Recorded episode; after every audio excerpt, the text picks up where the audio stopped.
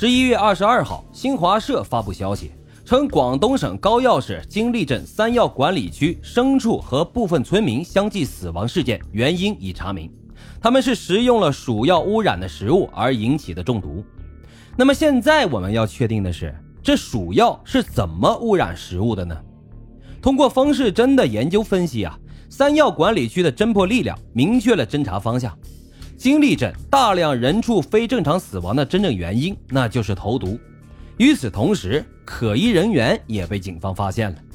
在十一月中旬的一天，金利镇的一家小食店的服务员亲眼看到一个当地妇女吃完早餐后，偷偷往店里的一个水壶里投了些什么东西。店员十分警觉，马上就选择了报警。经过检验后证实，壶里水中含有大量氟乙酰胺和磷化锌成分。至此，警方明白，投毒的人啊，原来就隐藏在三要管理区数万朴实的农村劳动妇女当中。此消息一出，马上在本地就炸开了锅。随之而来的是这样一个令人费解的问题：这人是谁呢？为什么要投毒？从投毒地点来看，似乎是无差别投毒。来小吃店吃饭的可能是任何人，甚至是他的亲戚。那他这样做到底有什么目的呢？看来呀，只有找到这个人，才能揭开问题的答案。很快，警方就将方圆几里内所有不正经、爱撒泼、不孝顺公婆的妇女都进行了重点筛查。但是可惜的是，没有任何的收获。这个时候，公安部工作组内的刑侦人员建议，对本地比较老实、邻里评价比较好的人进行重点排查。那这是为什么呢？理由啊，很简单。这名女嫌疑人进行了长达五个月的投毒，居然都没有被发现，甚至连身边的亲朋好友和邻居左右对她都没有丝毫的怀疑。这说明了什么？说明这次的对手啊，很有可能是一个非常善于隐藏自己的人。就这样，经过几周内的多轮排查，经过店员的辨认，嫌疑目标锁定了四十二岁的村妇杜润琼的身上。经过一系列外围侦查。警方于十二月七日将涉嫌投毒作案的杜润琼和他十九岁的大儿子汤有华依法逮捕。十二月十一日，高要市警方派人将在嫌疑人杜润琼家中搜出的背包、大米、铝锅等可疑物品再次送到物证鉴定中心。他们明确提出要求检验里面是否含有氟乙酰胺。很快，在杜润琼家里发现的第二次鉴定结果证实。杜润琼用铝锅搅拌过毒剂，搜出他已经拌好毒剂的大米约一公斤，背包呢是用来装投毒物品的。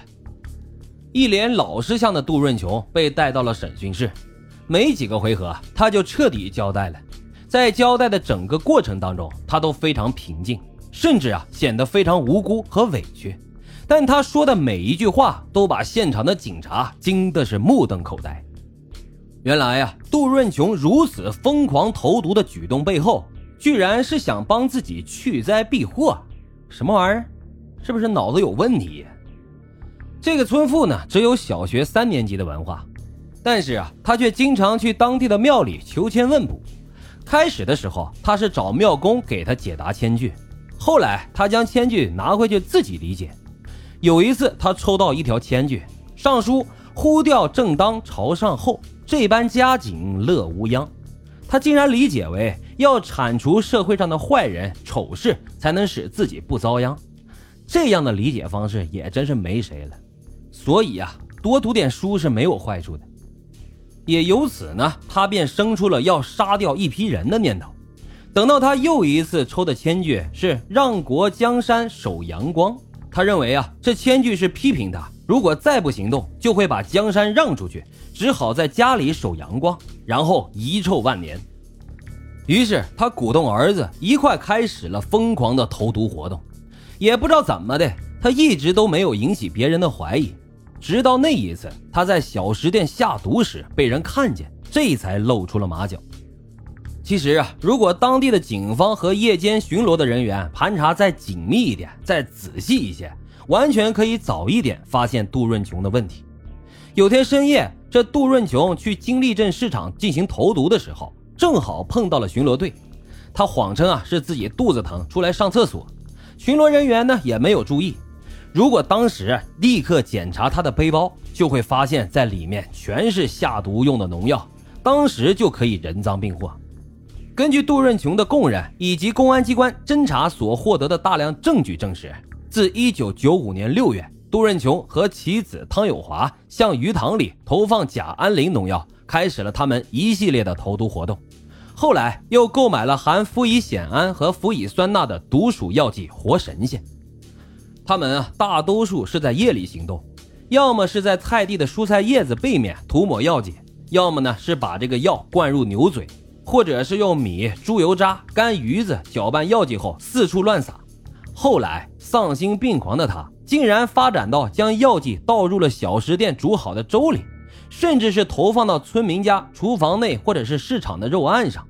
总之，为了给社会铲除坏人的他，陷入了疯狂的地步。经过公安机关的计算认定，本次两人投毒共造成一百六十三人次中毒入院治疗，死亡十八人，还有两百四十三头猪、三千一百多只鸡、三百多条鱼和十头牛死亡，直接造成的经济损失高达两百八十多万元。同时，为了携带方便，他竟然买了两千三百瓶毒鼠强的空瓶子，用来装农药。这也就是为什么在现场明明发现过毒鼠强的空瓶子，但是公安机关经过多次检测鱼塘和人出的饮水，却没有发现存在毒鼠强的成分。一九九五年十二月二十六号，肇庆市中级人民法院以投毒罪判处杜润琼、汤有华死刑，剥夺政治权利终身。杜汤二人居然表示不服，向广东高级人民法院提出了上诉。这还有啥不服的？杀你们一百次都不足以泄愤。直到此时，杜润琼仍然认为自己下毒杀人是为了消灾避祸，并不是恶意杀人，请求法院从轻发落。大姐，你要知道，这法律可是用来维护正义的，可不会包庇你这种大冤种。经过广东省高级人民法院审理，维持原判，于一九九六年一月八日，伴随着两声枪响，结束了他们罪恶的一生。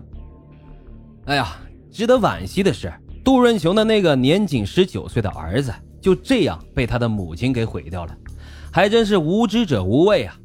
所以啊，任何一个善良的人，并不是本分这么简单，而是要具备明辨是非、知晓善恶的能力。好了，今天的案子就为大家播讲到这里，感谢收听老白茶馆，欢迎大家在评论区积极的留言、订阅、点赞与转发，我们下期再会。